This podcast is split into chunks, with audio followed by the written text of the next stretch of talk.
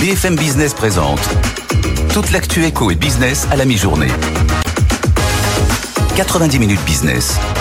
Sandra Gantoin. Bienvenue dans 90 minutes business, votre émission d'actualité économique de la mi-journée. Comme tous les jours, on va décrypter les dernières infos avec nos reporters, nos invités. Jean-Marc Daniel, évidemment, qui est sur ce plateau avec moi. Bonjour Jean-Marc. Bonjour. Au sommaire de ce mardi 7 novembre, hausse des loyers, allongement de la durée des baux, la crise du marché locatif se confirme. BFM Business vous dévoile les derniers chiffres de l'Observatoire Clameur, juge de paix sur ce marché de la location. On va aussi parler des passoires thermiques. Ce sera dans notre débat à 12h45. Un accord majeur dans le spatial européen. La France, l'Allemagne et l'Italie sécurisent le programme Ariane 6. La France dit ouf, mais cela ne s'est pas fait sans effort. On va en parler évidemment avec Jean-Baptiste Huette dans le journal et dans l'édito de Jean-Marc Daniel. Et puis, elle est le premier employeur de France en 2022 avec 423 000 employés, 19 000 entreprises. Pourtant, l'agroalimentaire n'a pas bonne presse et peine à recruter. La communauté d'entreprises pour nourrir demain a pris le problème à bras le corps en challengeant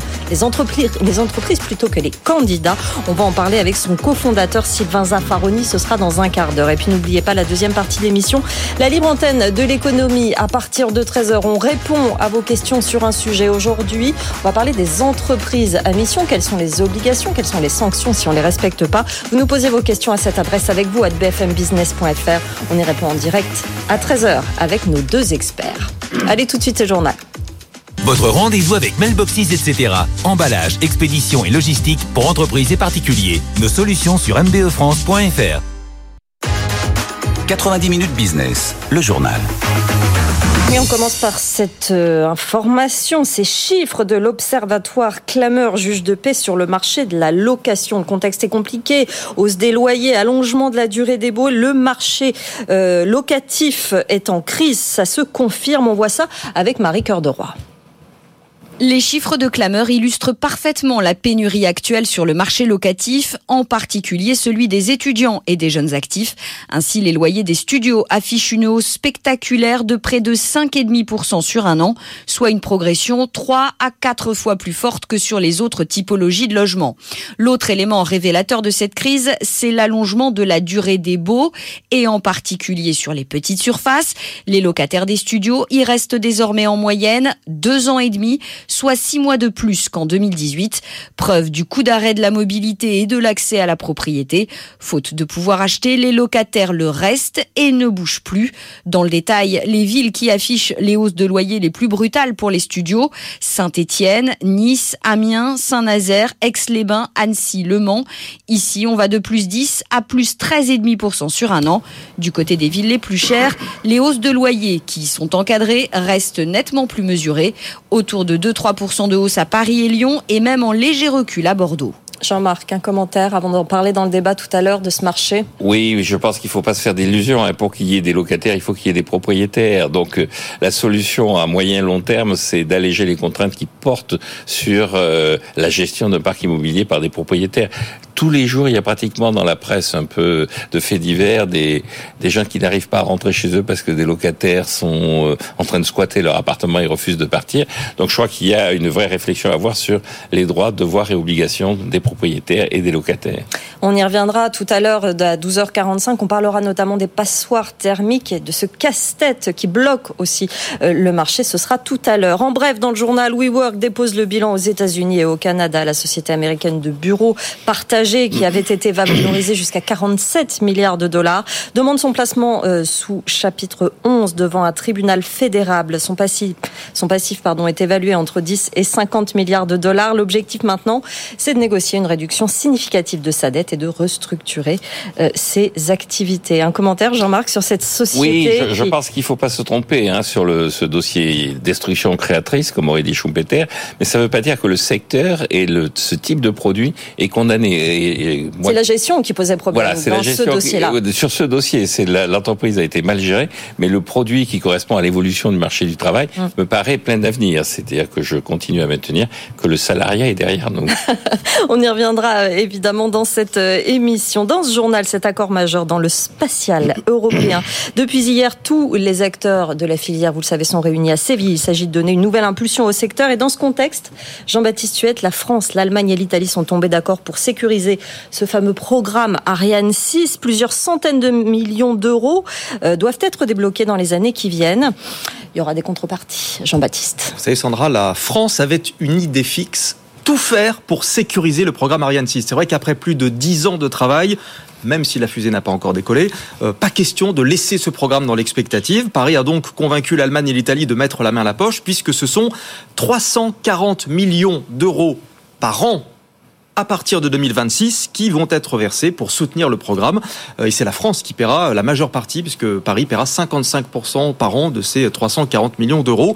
Euh, parallèlement, l'Europe va commander 15 lancements supplémentaires d'ici à 2030 à Ariane 6 sont des commandes institutionnelles, hein, comme le font par exemple la NASA avec SpaceX. Euh, l'objectif de Paris était clair, hein, voilà, c'était garantir l'équilibre économique d'Ariane 6 pour les 10 ans qui viennent. Donc Paris respire, Ariane 6 est sécurisé, mais en échange de quoi, Jean-Baptiste? L'Allemagne et l'Italie, hein, qui sont avec la France, qui sont les trois, euh, voilà, les trois puissances spatiales européennes d'importance. L'Allemagne et l'Italie ont une vision différente de celle de la France, euh, davantage tournée vers la compétition. Et donc, dorénavant, l'Europe achètera des lancements et non plus des fusées non plus des lanceurs, puisque euh, le choix des futurs lanceurs se fera désormais sur la base d'une compétition entre pays européens, ce qui veut dire très concrètement euh, que nos TPE, les ETI allemandes, les PME italiennes eh bien, vont rentrer en compétition et proposer à l'Europe euh, des lancements, des lanceurs, des fusées qui, auront le meilleur rapport qualité-prix. Hein. L'idée, c'est de permettre de maîtriser le coût des lancements pour pouvoir peut-être euh, rivaliser euh, face à SpaceX. Euh, il a fallu plus de six mois de négociations pour en arriver là. Ça a été assez ardu. Par ailleurs, ça c'est assez important parce que les Italiens vont récupérer leur lanceur léger Vega parce que jusqu'à présent c'était Ariane Espace qui commercialisait ce lanceur. Dorénavant, les Italiens vont le commercialiser eux-mêmes. Et puis enfin, le centre spatial de Kourou conserve son statut de port spatial européen. En revanche, le pas de tir des fusées Soyuz, hein, les fusées russes Soyuz qui sont reparties en Russie, eh bien la France récupère ce pas de tir pour pouvoir l'utiliser pour envoyer des lanceurs Donc vous le voyez, on passe vraiment du monopole à la compétition. C'est la solution qu'ont trouvé euh, les Européens, en tout cas pour se garantir leur futur accès à l'espace. Et Jean-Marc aura un commentaire à faire, mais ce sera tout à l'heure. Hein. Vous vous réservez pour votre édito dans cinq petites minutes. Merci beaucoup. Jean-Baptiste Tuette, euh, Bercy acte la refonte de son label ISR dont on parlait tout à l'heure avec Lorraine. Label qui permet au grand public d'épargner euh, dans des fonds selon des principes ESG. Les nouveaux critères seront publiés ce mois-ci et entreront en vigueur en mars prochain. Mais sur BFM TV ce matin et face aux critiques, Bruno Le Maire a annoncé l'exclusion des investissements liés aux hydrocarbures. j'ai pris la décision que ce label ISR ne pourra plus être accordé à un investissement dans un nouveau projet de pétrole, de gaz, de charbon, pour garantir que ce label est effectivement écologiquement et socialement responsable. Rien n'est pire que donner le sentiment aux épargnants ou à nos compatriotes qu'on met une estampille verte et en fait derrière il y a des activités brunes. Donc j'ai simplement voulu garantir la crédibilité de ce label. Désormais, on ne pourra plus financer sous ce label des investissements dans le pétrole, le gaz ou le charbon. Jean-Marc, c'est un premier pas? Ça devrait être un premier pas, mais euh, encore une fois, tout ça se fait dans la confusion, dans le, on subventionne la consommation d'essence et de notre eh côté, on dit on va pas donner le label aux gens qui vont produire du pétrole. Je crois qu'il y aurait à mettre de l'ordre un peu dans les idées de tout le monde concernant les enjeux climatiques et d'accepter l'idée qu'il faudra faire des efforts pour essayer de rétablir la situation. Dans ce journal, euh, en bref, l'Union européenne demande à AliExpress des précisions sur ses mesures de lutte anti-contrefaçon. Bruxelles cherche à savoir si, sa si la filiale d'Alibaba est en règle avec le Digital Service Act, euh, notamment en ce qui concerne la traque des faux médicaments sur Internet. AliExpress doit s'exécuter d'ici la fin du mois, faute de quoi une enquête pouvant déboucher sur des amendes sera lancée. Et puis on parle très vite de tout juste ce nouveau venu dans la grande distribution qui s'est lancé en mars dernier en voulant révolutionner le modèle et qui a été placé en redressement judiciaire le mois dernier. Selon nos informations, son patron va présenter aujourd'hui au tribunal un plan de continuation pour ses magasins, mais il ne pourra pas échapper à la liquidation euh, judiciaire de sa maison mère. Pauline Tadevin. La nouvelle a été annoncée en interne en fin de semaine dernière. D'après nos informations, un mois après le placement en redressement judiciaire de tout juste, la liquidation de sa maison mère Tadzita va être actée ce mercredi avec dans la foulée le licenciement de la trentaine de salariés de cette holding. La promesse de révolutionner le secteur avec des produits 5 à 10% moins chers, essentiellement en circuit court, a fait long feu avec un chiffre d'affaires qui n'a pas décollé et une dette colossale selon une source proche du dossier. Après un premier magasin ouvert en grande pompe à Alès en mars et quatre autres dans la foulée. Le soufflet est retombé et les rayons se sont vidés. Les fournisseurs qui n'étaient pas payés ont cessé de livrer, explique une source qui évoque des ardoises allant jusqu'à plusieurs dizaines de milliers d'euros, laissant certains de ses fournisseurs en grande difficulté. Un transporteur, une PME, attend par exemple toujours ses 9000 euros. Le patron de Tout Juste a eu les yeux plus gros que le ventre, résume une source. Lui assure avoir été trompé par un investisseur et il promet de se battre pour sauver les magasins. D'après nos informations, il va présenter un plan de continuation.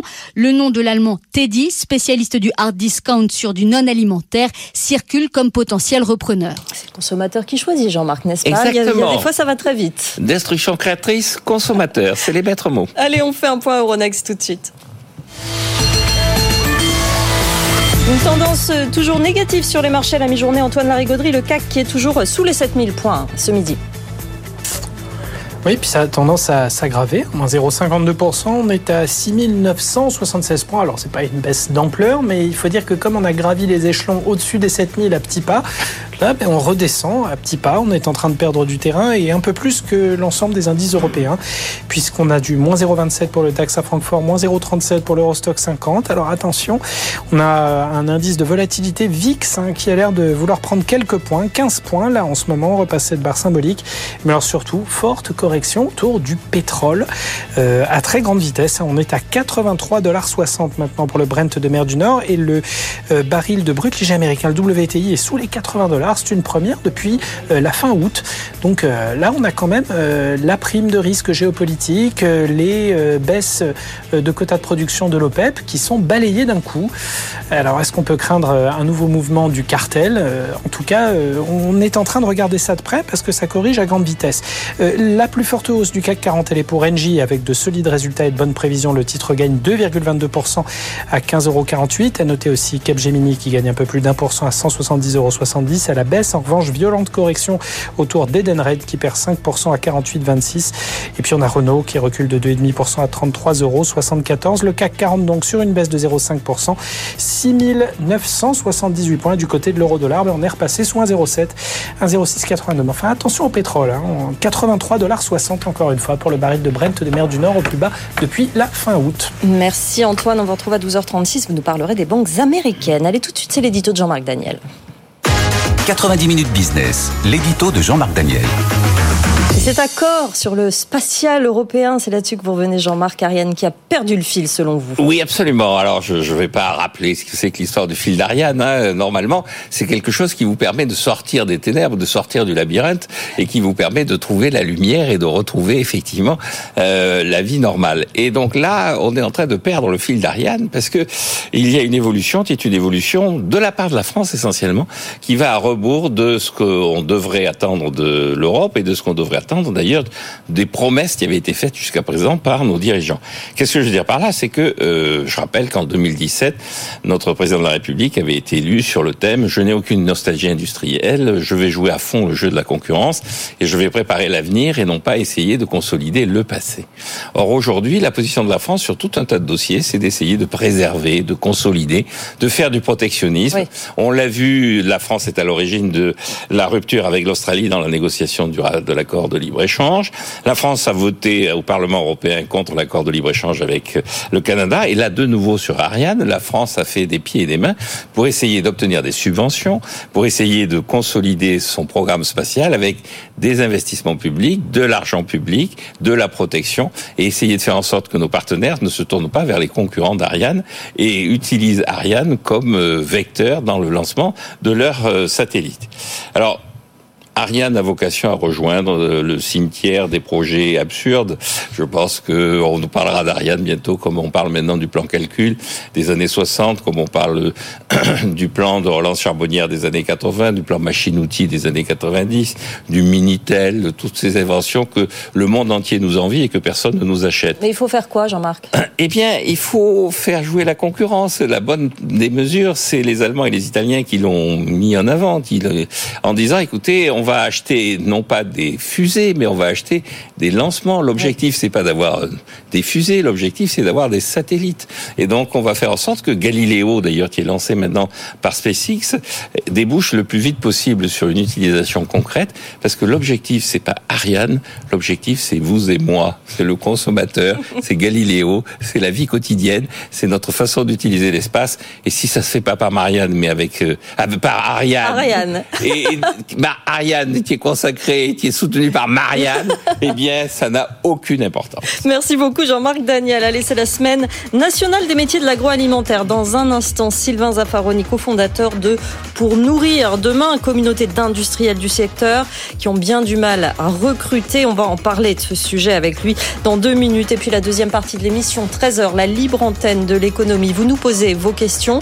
Notre sujet aujourd'hui, les entreprises à mission. Quelles sont leurs obligations? Pourquoi on devient une entreprise à mission Quelles sont les sanctions que l'on risque si on n'applique pas ces obligations? Vous nous posez vos questions à cette adresse avec vous à bfmbusiness.fr. Vous réagissez euh, également. On en parle dès 13h en direct avec nos deux experts. À tout de suite. 90 minutes business, l'invité.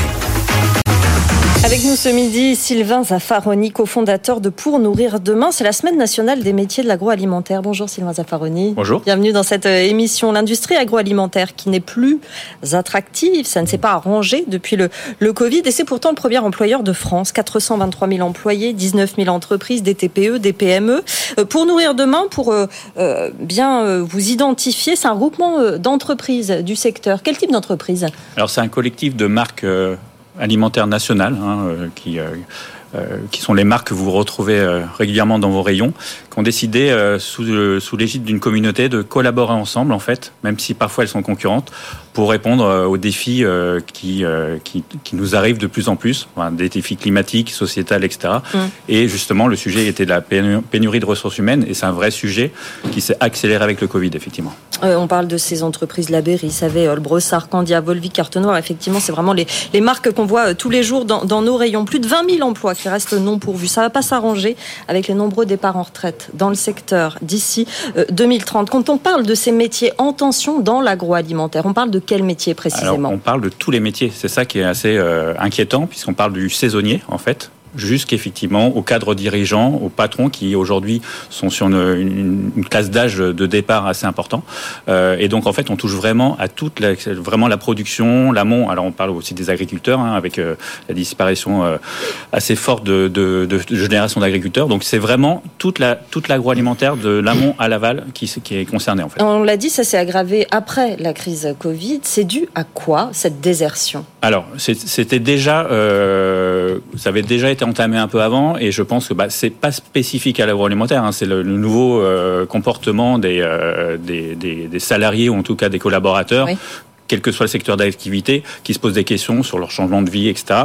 L'agroalimentaire a la particularité, pour le coup, euh, d'être souvent délocalisé. Donc c'est souvent en région, dans, souvent dans des villages, puisque les usines sont proches des, des lieux de production ou d'amont, en fait, les, tout ce qui est éleveur et, et cultivateur. Donc déjà, c'est pas un accès facile. Donc aujourd'hui, on est en train de dire, on en retourne plutôt euh, en ville, en tout cas hors cadre. Hein. Mmh. Euh, et donc déjà, ce, ce, problème, il est là. Ensuite, il y a le côté euh, malbouffe euh, qui a quand même généré euh, finalement pour des jeunes générations de, de, potentiels euh, candidats une image négative de l'agroalimentaire qui est complètement fausse selon moi. Oui. Euh, et justement, les marques euh, essayent de changer cette, cette donne, puisque c'est quand même, euh, pour moi, enfin pour moi et pour les gens qui y travaillent, c'est vraiment le secteur d'activité qui donne du sens, euh, alimenter euh, l'homme, entre guillemets, et les Français. Jean-Marc. Oui, vous, vous, couvrez, alors l'agroalimentaire, ça va de l'abattoir aux productions de, de biscuits. Est-ce que cette désaffection est générale ou est-ce qu'il y a quand même des secteurs qui sont plus touchés? Et la deuxième question que je poserai, c'est dans l'agriculture. On voit bien que non seulement il y a de moins en moins de gens qui veulent s'y consacrer, mais il y a une pyramide des âges qui fait qu'en plus, ça va être très brutal. C'est-à-dire, il y a beaucoup de gens qui vont partir. Est-ce que vous avez une pyramide des âges qui est encore gérable ou est-ce que vous aussi, vous allez être confronté à des départs massifs avec cette peu, peu d'attractivité apparente de votre on a exactement, pardon, excusez-moi, on a exactement la même euh, pyramide puisque je crois qu'en 2030, il y aura 40% des cadres qui seront partis dans l'industrie agroalimentaire. Donc vous imaginez le, le vide qui va se créer et qui se remplit pas en fait. Euh, donc oui, on est sur cette problématique. Et ce qui est assez fou, c'est qu'on parle beaucoup aujourd'hui d'inflation de, de, de, la matière première, des problèmes d'énergie, etc. Alors que même si tous ces problèmes se, étaient résolus, on aurait une vraie problématique de production. C'est-à-dire que globalement aujourd'hui, il y a beaucoup d'usines de marques euh, nationales euh, qui ferment des lignes en fait parce qu'ils n'ont pas. C'est pas qu'ils n'ont pas de clients, c'est pas qu'ils n'ont pas de matière première, c'est qu'ils n'ont personne pour travailler dessus. Et ça concerne aussi bien la biscuiterie que euh, les abattoirs. Oui, alors je dirais que les tendances des nouveaux collaborateurs qui sont celles liées aux nouveaux consommateurs vont plutôt vers des produits, on va dire végétaux, etc. Donc c'est sûr que ces, ces, usines, en tout cas ces marques, ont quand même un peu plus d'appétence que euh, les marques de viande, effectivement. Mais c'est de toute façon, c'est un besoin qui est, euh, qui est, euh, qui est, commun à toutes les, tous les secteurs. Enfin, tout secteur. En tant que collectif d'entreprises, de, vous avez décidé de vous challenger vous-même en, créant cette initiative du CV inversé. Euh, finalement, ce sont les, les, entreprises qui fournissent un CV à leurs candidats. Expliquez-nous ce que, Alors, ce bah, vous avez fait. C'était effectivement issu de, de, cette journée de la communauté pour demain sur la pénurie de ressources humaines. On a réussi à trouver, les 21 marques ensemble, une idée qui était de dire, bah, effectivement, on a du mal à faire comprendre aux euh, futurs euh, collaborateurs qu'on est euh, une marque vertueuse, mmh. qu'on a des choses à apporter, qu'on est une marque souvent familiale avec vraiment des dizaines voire des centaines d'années d'existence. Donc au lieu de demander le CV du candidat, eh ben on va proposer notre CV, voilà. Et on, on crée depuis depuis janvier effectivement une plateforme dans laquelle on peut trouver les CV inversés des marques qui expliquent. Alors c'est vraiment le format d'un CV classique hein, de, de candidat avec l'histoire et c'est intéressant parce que toutes les marques nationales ont une histoire. Vraiment, ça c'est souvent euh, créé avant la Seconde Guerre mondiale. Il y a eu après des expériences, puis c'est les, expériences, c'est les lancements de produits, c'est des changements RSE, etc. Et puis effectivement les atouts euh, que peut avoir une marque pour pour recruter. Et justement, depuis janvier, depuis le lancement, est-ce que vous avez constaté, parce qu'il y a un job dating inversé aussi euh, derrière qui, qui correspond, vous avez constaté une une amélioration des conditions d'embauche ou en tout cas des retours positifs de la part des candidats? Oui, alors déjà de la part des marques qui reçoivent, parce qu'en fait sur cette plateforme les candidats peuvent euh, postuler en disant moi je veux rejoindre telle marque ou moi je veux rejoindre telle marque. Euh, et donc les déjà euh, les marques sont hyper contents de recevoir des candidats on va dire hyper motivés parce qu'ils se sont dit ah bah moi j'ai envie de rejoindre cette marque parce qu'elle a eu ce prix ou parce qu'en RSE elle fait ça. Ils ne sont pas là par hasard. Voilà ils sont pas là par hasard donc c'est un filtre qui est important. et ensuite oui bien sûr il y a eu des embauches depuis et c'est ce qui est intéressant c'est que s'il nous a aussi rassuré même si c'est un outil digital et puis une communication plutôt digitale il y a des saisonniers qui, sont qui sont présentés il y a des gens en production dans les usines qui sont présentés et qui ont été embauchés. Oui, donc euh, c'était super positif. Dernière question. Et, dernière question, quand on manque de main d'œuvre, on, augmente les salaires en général. Est-ce que c'est un secteur qui qui paie euh, plutôt bien ou est-ce que ça reste quand même un secteur assez Alors c'est un, secteur qui est en train de changer et qui effectivement qui, qui repense sa, sa, sa, stratégie effectivement euh, de salaire puisque c'est de façon indispensable aujourd'hui. D'autant plus une fois de plus avec les contraintes qu'a l'agroalimentaire d'avoir des lieux de production souvent des localisé où il faut euh, se loger, euh, il y a pas, il y a peu de, peu de transport et voilà. Donc ça, c'est bien sûr, euh, c'est complètement mis en place par les, les marques qui, qui veulent recruter à nouveau. Voilà, c'est ces entreprises qui ont été obligées de se repenser en quelque sorte. Merci beaucoup Sylvain Zaffaroni d'être venu nous voir, cofondateur de Pour nourrir demain ce collectif de 21 marques du coup. Tout à fait. Ça. Merci beaucoup de nous avoir parlé de cette opération. le top 3 du web tout de suite. 90 minutes business, le top 3 du web. On débute ce top 3, le moment préféré de Jean-Marc Daniel, euh, par euh, cette mauvaise nouvelle, Frédéric Bianchi, qui était malheureusement attendu, la liquidation de la maison mère de l'enseigne Tout Juste. Oui, Tout Juste, elle, a été, elle avait tout juste ouvert en mars et elle ferme tout juste déjà. Hein, c'est sa maison mère. T'as dit, t'as beaucoup de jeux de mots. Hein. Oui, oui, oui, on s'amuse. C'est bien. d'excellente qualité, je vous prie de m'excuser. Donc c'est la maison mère Tadita, c'est moins rigolo ça, qui, euh, donc la liquidation va être prononcée, devrait être prononcée ce mercredi, une procédure de licenciement va être engagé pour la trentaine de salariés de cette enseigne qui, on le rappelle, voulait proposer euh, des prix, voulait disrupter un peu la grande distribution alimentaire en proposant des prix 5 à 10% plus bas Sauf que patatras, ça n'a pas marché. Les fournisseurs n'étaient pas au rendez-vous. Alors son fondateur, Fabrice Gerbert, pointe la responsabilité de certains de ces investisseurs qui ne l'auraient pas soutenu assez. Résultat, tout juste, n'a pas pu payer de nombreux fournisseurs. Et quand on ne paie pas les fournisseurs, on n'a rien en rayon. Et quand on n'a rien en rayon, on n'a pas de clients. On rappelle que tout juste a ouvert 5 magasins. Son fondateur espère toujours les sauver ou à défaut les vendre à un concurrent. Pas payer le fournisseur, ça complique les négociations. Oui, oui, c'est quand même la base et, mm. ça a été rapide quand même, hein, la, la, liquidation de cette opération. On reste sur le pouvoir d'achat avec le deuxième article du jour, Frédéric. Oui, Bruno Le Maire ce matin sur BFM TV s'est félicité. L'inflation, on arrive à la juguler. Et surtout, il s'est félicité de l'adoption, on le sait, hein, du projet de loi euh, visant à avancer d'un mois les négociations commerciales pour encore entraîner de nouvelles baisses sur les prix alimentaires. Alors, il a été interrogé un mois euh, de plus, un, un mois de moins.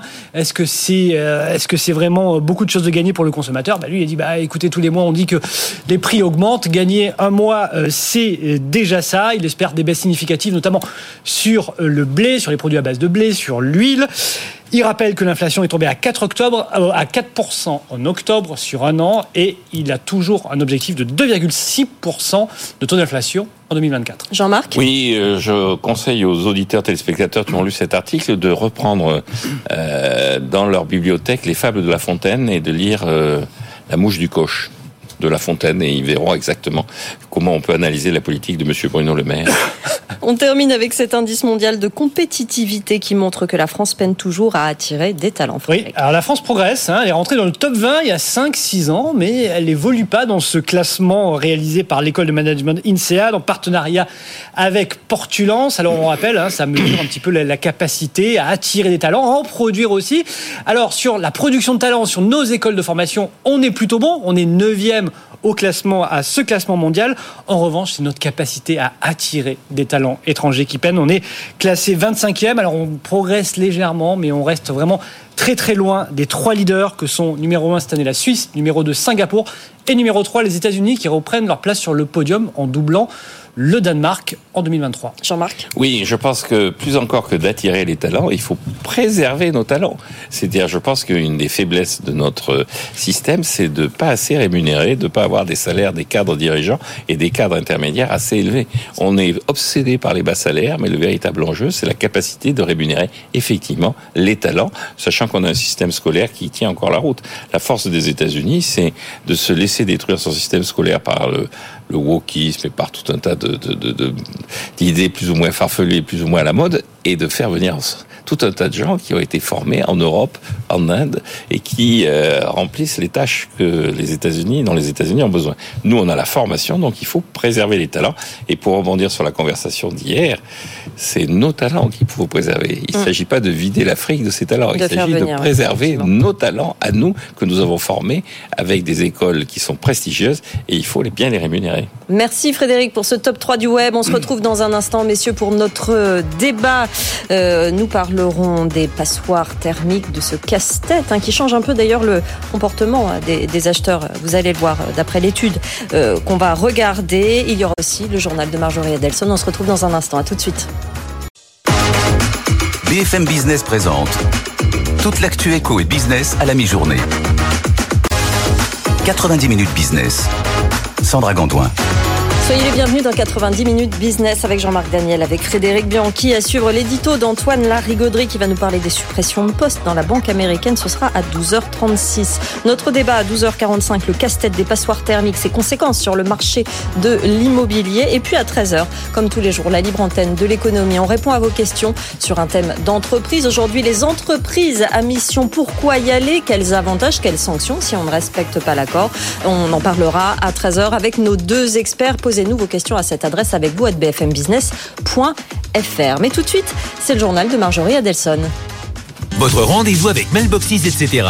Emballage, expédition et logistique pour entreprises et particuliers. Nos solutions sur mbefrance.fr. BFM Business, l'info éco. Marjorie Adelson. Bonjour Sandra, bonjour à tous. Euh, à la une de l'actualité, c'est Edenred qui recule fortement en bourse. Il y a quelques minutes, son action perdait plus de 5% selon un porte-parole du groupe. Cela fait suite à la vente d'un bloc de 2% du capital par un actionnaire. La société n'a pas précisé de qui il s'agissait. Le PIB européen va stagner ou se contracter. C'est en tout cas ce que prévoit la BCE pour le quatrième trimestre. Pour rappel, le PIB de la zone euro s'est contracté de 0,1% au, troisième trimestre par rapport au précédent. Louis de Guindos, le vice-président de la BCE, s'attend à une situation semblable au prochain trimestre. Dans la zone euro, toujours, les prix à la production ralentissent comme prévu. En septembre, ils baissent de 0,5% sur un mois et de 12,4% sur un an. Les prix de l'énergie en zone euro ont eux chuté de 31,3% en septembre sur un an. Dans l'actualité également, c'est le projet de loi immigration. Depuis hier, vous le savez, le texte est examiné au Sénat. Deux premières mesures proposées par les Républicains ont déjà été adoptées par la Chambre haute, mais c'est l'article 3 qui cristallise tous les désaccords. Il prévoit la création d'une carte de séjour pour les métiers dits en tension. Son examen a d'ailleurs été repoussé à demain ou jeudi, selon des sources parlementaires. Bruno Le Maire était ce matin sur BFM TV. Le ministre des Finances est revenu sur la nécessité d'une telle mesure. Écoutez. C'est des personnes qui sont arrivées légalement sur le territoire, qui travaillent dans la restauration, dans le bâtiment, dans l'hôtellerie, qui euh, travaillent bien, respectent nos valeurs, respectent la République, parlent bien euh, le français. Bah, je pense que le plus juste, c'est effectivement de régulariser ces personnes plutôt que de les laisser dans la clandestinité. Capgemini prend le TGV de l'intelligence artificielle. Le groupe a annoncé ce matin qu'au troisième trimestre, la demande pour l'IA générative s'était nettement accélérée. Plus d'une centaine de projets ont été signés. Ce Capgemini publie par ailleurs un chiffre d'affaires trimestriel de 5,5 milliards d'euros, soit une augmentation de 2,3% à taux de change constant.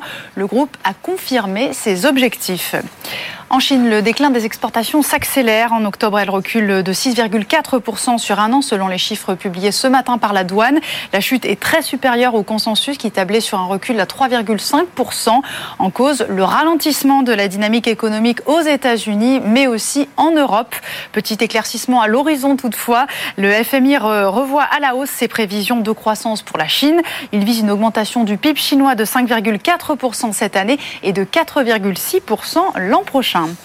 On termine avec euh, cette information du journal La Lettre. Euh, selon le quotidien, Sanofi serait visé depuis le mois de mars par une enquête du parquet national financier en cause des soupçons de diffusion d'informations trompeuses et de manipulation de cours.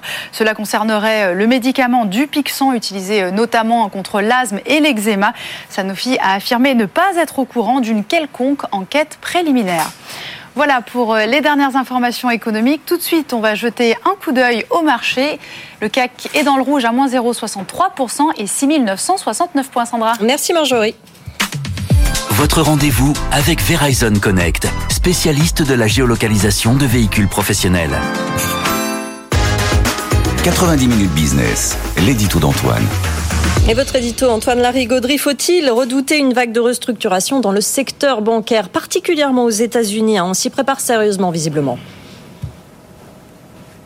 Il y a déjà deux grandes enseignes euh, qui euh, sont en train de se retrousser les manches visiblement et sont en train de passer en revue leurs activités et sans doute euh, pour y restructurer pas mal de choses. Il y a notamment Citigroup dirigé par Jane Fraser en ce moment qui est en train de plancher sur un plan de réduction de postes qui concernerait jusqu'à 10% de ses effectifs suivant les branches.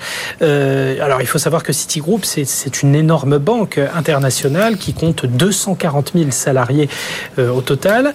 Euh, mais effectivement, la femme euh, à la tête de cette banque est en train de se dire que on est en train de perdre énormément, énormément de compétitivité face à une sorte de bureaucratie qui devient un petit peu tentaculaire chez, chez Citigroup. D'ailleurs, détail amusant, le, le, plan de restructuration s'appelle Bora Bora. Il est fait pour lutter contre les doublons. Ils auraient pu l'appeler Bora. Bref. disons que Citigroup groupe est aux prises avec un marché de plus en plus difficile et euh, voilà une taille administrative qui commence à devenir inadaptée face aux défis euh, des mois à venir. Euh, chez Charles Schwab aussi, hein, une banque beaucoup plus petite là pour le coup, mais qui a été très novatrice dans le domaine de la gestion des actifs numériques, dans le domaine des, des paiements dématérialisés, etc. Là aussi, on prévoit des suppressions de postes, a priori 2000. Et vu la taille du groupe, là, c'est quand même un mouvement très très important. Et si vous regardez aussi les commentaires de ci de là chez UBS, notamment, qui craint une possible crise du marché, notamment dans tout ce qui est private equity, qui pourrait là aussi se traduire par des, des provisions pour dépréciation d'actifs. On pourrait là aussi assister à des restructurations qui pourraient se traduire par des vagues de suppression de postes. Bref, on est face à un défi sans doute assez, assez sans précédent du côté du secteur bancaire qui doit affronter à la fois euh, des mesures d'économie pour pouvoir tenir le coup dans un contexte extrêmement instable, mais en plus aussi préparer l'avenir et financer l'économie réelle. Jean-Marc? Oui, ça fait très longtemps que tout le monde annonce que les banques vont être obligées de se restructurer pour deux raisons. La première raison, c'est qu'il y a des progrès technologiques très importants et cela devrait se traduire par euh, l'utilisation de ces progrès, des gains de productivité donc des suppressions d'emplois. Et puis, euh, il y a quand même tout un tas de gens qui analysent le fait que c'est des réserves de bullshit job. Vous savez, cette expression qui était une expression qui avait été lancée par un économiste qui s'appelle David Greber, qui nous a quittés. Il a été emporté par la Covid-19 et donc euh, il a avait écrit, écrit un livre en expliquant que le bullshit job, c'est pas un job, euh, c'est pas quelque chose qui est ennuyeux, c'est quelque chose qui est inutile. Mhm. Et que ça se développait dans les grandes bureaucraties, notamment les grandes bureaucraties publiques et privées. Et il prenait comme exemple les banques. Et euh, en tant qu'Américain, il avait sous les yeux euh, la multiplication des bullshit jobs dans les banques. Donc je pense qu'Antoine a raison, on va vers euh, une rationalisation de l'emploi bancaire qui va être assez sévère. Merci messieurs pour ce sujet. Dans un instant, le casse-tête des passoires thermiques, c'est notre discussion, notre décryptage. Les acheteurs et locataires le contourne ce, casse-tête, mais le marché se grippe de plus en plus. On va en parler dans un instant. À tout de suite. 90 minutes business, le débat. Le débat sur ce casse-tête des passoires thermiques, les conséquences aussi sur le marché de l'immobilier, ou alors c'est l'inverse. On en parle avec Jean-Marc Daniel, Frédéric Bianchi, Annalisa Capellini. Nous accueillons également Fabio Rinaldi, président du directoire de Big Mat France. Merci beaucoup d'être sur ce plateau pour ce décryptage. Tout d'abord, euh, Frédéric, on va faire un, petit point de situation. Le casse-tête de ces passoires thermiques, le marché de l'immobilier qui est bloqué. Euh, on en parle très souvent sur cette antenne. On en parle très souvent, mais ça s'améliore pas. On est vraiment sur un marché de l'immobilier qui est sous l'éteignoir depuis euh, quelques mois, marché congelé. Alors on rappelle, la cause principale, c'est la hausse des taux d'intérêt. On a atteint, on a dépassé les 4% en octobre. On était à 2% il y a un an à la même époque. Donc ça continue à progresser. Sur 25 ans, on, est même à plus de 4, 4,25% pour la plupart euh, des crédits. Résultat, eh bien, on a des ventes qui s'effondrent. Hein. En septembre, on était à moins 14% de ventes immobilières euh, sur un an. Alors ça, c'est le contexte global. Par-dessus viennent se rajouter euh, les enjeux de rénovation énergétique avec un calendrier qui, dont on ne sait pas encore s'il sera appliqué ou pas. A priori, oui, mais Bruno Le Maire, il y a quelques semaines, a dit qu'il faudrait peut-être le repousser. On rappelle interdiction de louer des logements classés G en 2025, classés F en 2028. Les propriétaires vont donc devoir rénover, investir euh, fortement. Alors ça peut coûter très cher, surtout que c'est un secteur sur lequel on manque énormément de bras. Alors la question est de savoir si est-ce que finalement aujourd'hui le bon plan n'est pas d'acheter des passoires énergétiques. On sait qu'il y a des décotes qui sont assez importantes, eh hein, entre 12 et voire 20% euh, dans certaines régions. Donc ça peut être le bon plan. On sait qu'il y a des aides, mais est-ce qu'elles seront euh, suffisantes? Donc voilà aujourd'hui les, les, les enjeux pour tenter de relancer un marché de l'immobilier même si la vraie relance, ce sera certainement la baisse des taux d'intérêt qui permettra aux gens eh bien, euh, d'avoir une capacité d'emprunt supérieure. On rappelle qu'ils ont perdu 25% de capacité d'emprunt en deux ans. Et quelques pièces au passage. Fabio Rinaldi, vous êtes président du directoire Big Mat France. Je rappelle que Big Mat, c'est une enseigne européenne de distribution de matériaux, de produits pour la rénovation et la construction euh, du bâtiment. Vous avez plus de 900 points de vente dans sept pays européens et vous avez réalisé justement une étude avec Opinionway sur les acheteurs, les futurs propriétaires qui sont prêts euh, justement aujourd'hui à acheter des passoires thermiques. Il y a quelques mois, euh, c'était pas forcément le cas. Hein. Ça freinait un petit peu euh, les achats. Ils considèrent même ces, ces acheteurs, ces futurs propriétaires, que ça pourrait être un investissement durable et intéressant. C'est vrai que bah, face à une situation qui se dégradait, nous avions besoin de un peu de visibilité sur ce marché, ce marché un peu instable. Et euh, le constat, à travers cette étude que nous avons réalisée, c'est que vous avez d'une part un marché euh, qui est significatif, puisqu'à peu près la moitié des Français, enfin des personnes interrogées, sont prêtes à franchir le pas mm. d'acheter une passoire thermique en tant que résidence principale. Et le plus surprenant, c'est que 46 personnes, des, 46% des, des personnes interrogées sont aussi prêtes à franchir ce pas pour un investissement. Alors, il faut pas faire n'importe quoi, il faut être extrêmement vigilant parce que on l'a dit tout à l'heure, il y a des aides, il y a des échéances, les aides elles évoluent. Parfois, on entend aujourd'hui que peut-être que euh, les, les, je dirais qu'on a mis, vous savez, c'est un peu le, le, système de, du carotte, de la carotte et, le bâton. On a mis euh, des, des, dispositifs un peu sévères. 2025, interdiction de louer. 2028, c'est demain. Euh, et donc, euh, les aides évoluent aussi. On parle de ma prime rénove, on touche au PTZ. Bref, c'est aussi cette insécurité qui fait que ben, je crois que les acheteurs sont très vigilants. Néanmoins, ce qui est intéressant, c'est de voir qu'ils sont prêts à franchir le pas et il y a des opportunités. il y a une raison à cela, effectivement, Frédéric l'a dit, hein, on attend jusqu'à 15% de décote sur certains logements F et G. Ce sont les passoires euh, thermiques et ce sont les jeunes générations euh, plutôt qui sont euh, attirées par ce genre d'opération finalement. Effectivement, les jeunes sont plus enclins à franchir le pas parce que, alors déjà d'une part, parce que l'accès à la propriété est plus difficile pour eux pour les raisons euh, d'augmentation des taux d'intérêt. Et donc, si vous négociez 15% ou un peu plus même sur un bien à l'acquisition, eh bien ça pourra compenser tout ou partie, en tout cas, de cette hausse des taux, et peut-être aussi une partie de vos travaux, puisque nous avons estimé que pour garder et, gagner une classe euh, de, énergétique, il vous faut environ euh, une dépense de 16 à 18 000 euros et 26 à 28 000 euros pour en, en, garder, en gagner deux.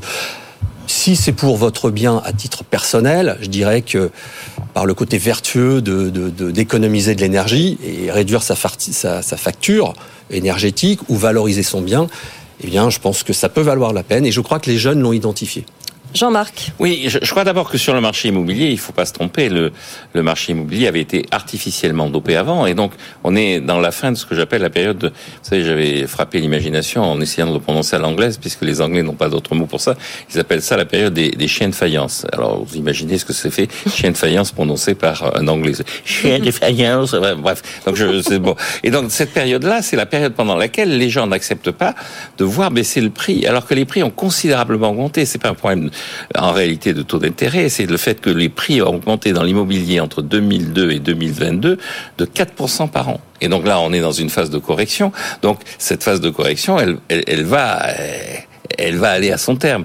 Et donc à partir de ce moment-là, les gens, de toute façon, il ne faut pas se faire d'illusions non plus, les taux d'intérêt vont pas rebaisser de façon très importante. Donc les gens attendent que les prix baissent. Or les prix baissent où? Dans les produits qui sont les produits qui sont les plus menacés pour des raisons X ou Y, en l'occurrence, là des raisons réglementaires.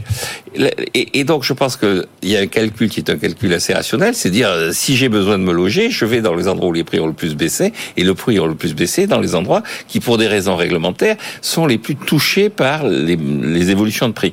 La deuxième remarque que je ferai, c'est qu'il y a quand même une aberration dans la constitution de cette euh, définition, qui est que euh, le gouvernement prétend lutter contre le réchauffement climatique, mais euh, il se pose pas la question de savoir comment on chauffe une passoire thermique. Si, si elle est chauffée à l'électricité, elle, elle n'est pas un enjeu de production de carbone. Et donc il y a une espèce de mélange des genres, là aussi, encore une fois, où on, on, parle de réchauffement climatique et on s'abat sur un autre problème, qui est le problème de la passoire thermique. Mm. Et la toute dernière remarque que je ferai, c'est qu'effectivement, là où je vous rejoins, c'est qu'il y a un certain nombre de gens qui se disent, mais moi je vais faire les travaux d'isolation, c'est-à-dire je vais réduire ma, euh, la facture énergétique en faisant les travaux d'isolation et en portant un pull chez moi. Vous avez un certain nombre de gens qui disent je, je, vais avoir effectivement une température de 16 ou 17 degrés chez moi, mais je, je m'adapterai. Fabio. Et, si je peux me permettre, ces classes F et G sont aussi très souvent euh, occupées. En tout cas, ce sont les propriétaires sont les gens qui sont plus dans la précarité. et donc, ce sont les personnes, les Français, qui ont le plus besoin d'être aidés pour euh, accompagner et faire ces dépenses. Juste pour information, on parle de rénovation énergétique, de passoire thermique. C'est pas simplement en changeant vos fenêtres ou en changeant. Ça, on va y revenir effectivement. Hein, on parle de rénovation globale. Voilà, exactement. Plus sur la même enveloppe budgétaire. Oui, tout à fait. Le contexte très compliqué, le marché qui se grippe, d'autant plus que l'Europe bah, rajoute euh, rajoute sa brique. Euh, Annalisa Capellini, finalement, les propriétaires de passoires énergétiques ne pourront bientôt plus les vendre au niveau européen, en tout cas. C'est ça, c'est un paradoxe hein, finalement, parce que euh, il y a une réglementation européenne, vous, vous l'avez dit. On rappelle que l'Europe a un objectif, c'est d'atteindre la neutralité carbone du parc euh, immobilier européen d'ici 2050. Alors le Parlement européen a adopté une directive au printemps pour imposer à tous les propriétaires européens la rénovation de leur logement avant de pouvoir le vendre.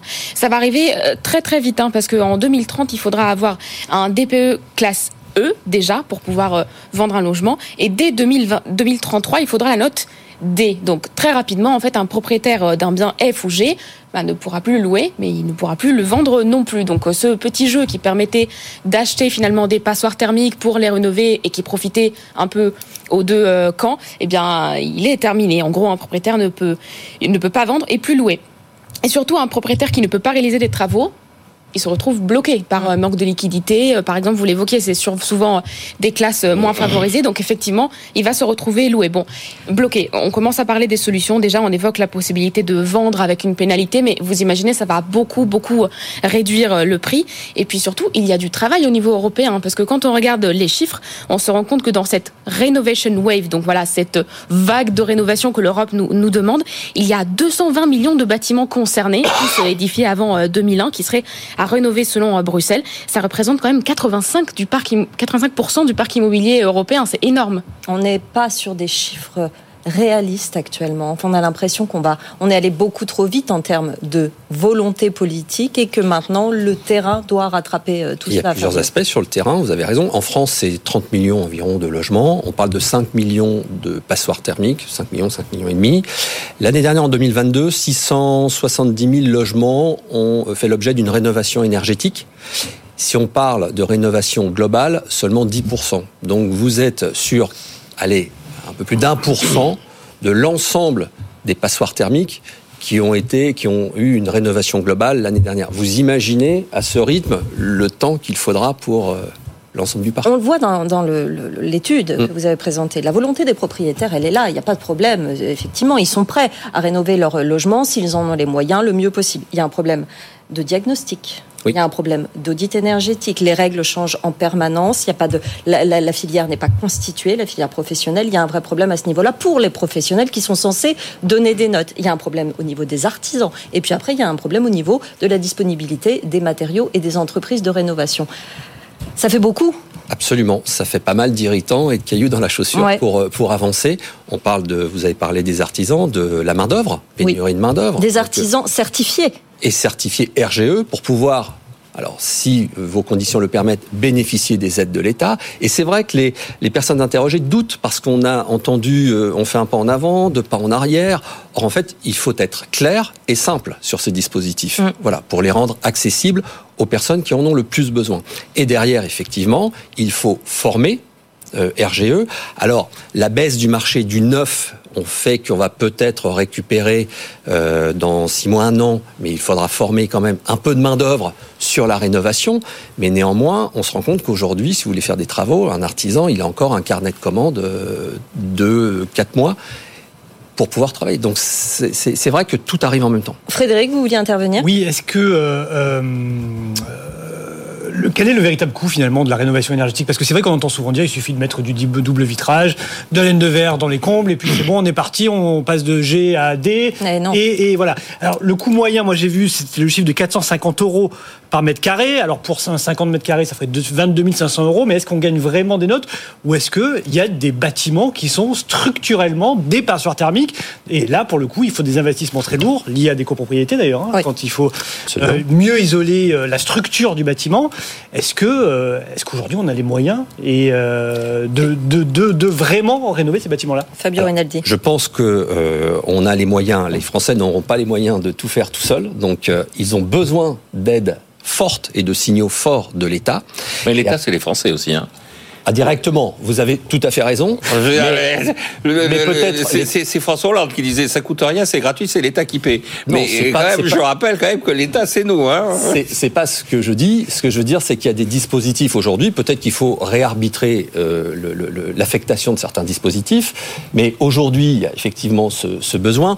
On l'a estimé, je vous ai dit. Et aujourd'hui, les DPE sont plutôt bien faits puisqu'ils vous disent si vous voulez gagner une classe, il faudra faire tel type de travaux. La menuiserie, si vous voulez gagner deux classes, il faudra faire tel type plus tel type. Et donc, ça vous donne une enveloppe budgétaire. Je vous l'ai dit tout à l'heure, environ une classe, c'est 16, 18 000 euros. Deux classes, euh, 26, 28 000 euros. Mmh, mmh. Donc, ça donne une enveloppe générale, bien sûr.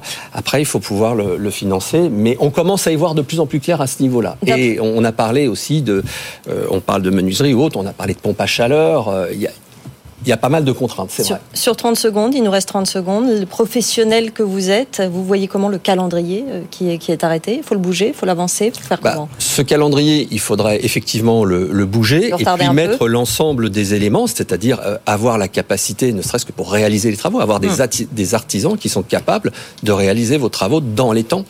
Voilà, parce que euh, la réglementation européenne, c'est bien, mais la vraie vie et ce qui se passe pour faire ces travaux, On rappelle que ce sont 60 000 euh, logements qui devraient être rénovés cette année. Il y a eu un rapport du- du Sénat en juillet dernier qui indiquait qu'il en faudrait 300 000, c'est-à-dire 5 fois plus pour espérer eh bien, que ces logements, on parle quand même de 17% du parc, hein, 5 millions de logements, qui devraient être interdits à la location, enfin pour de nouveaux baux, hein, on pourra continuer à les louer à partir de 2025 et euh, 2028 pour les classés F. On n'a pas fini d'en parler. Vous reviendrez nous voir, évidemment. hein, Fabio Rinaldi, merci, président du directoire de Big Mat France. Merci Jean-Marc, merci Frédéric, merci Annalisa euh, Capellini. BFM Business, c'est exceptionnel, et partenaire de Stand As One, le bateau d'Éric Bellion engagé dans la Transat Jacques Vabre. Il est parti ce matin, euh, c'est l'actu euh, du jour. On vous propose un documentaire sur cette aventure euh, entrepreneuriale et humaine à voir sur notre site bfmbusiness.com. Regardez cet extrait. Je m'appelle Eric Bellion, j'ai 47 ans et je suis navigateur. Stand As One, c'est une fondation qui a pour but de promouvoir l'action collective, le- l'aventure collective.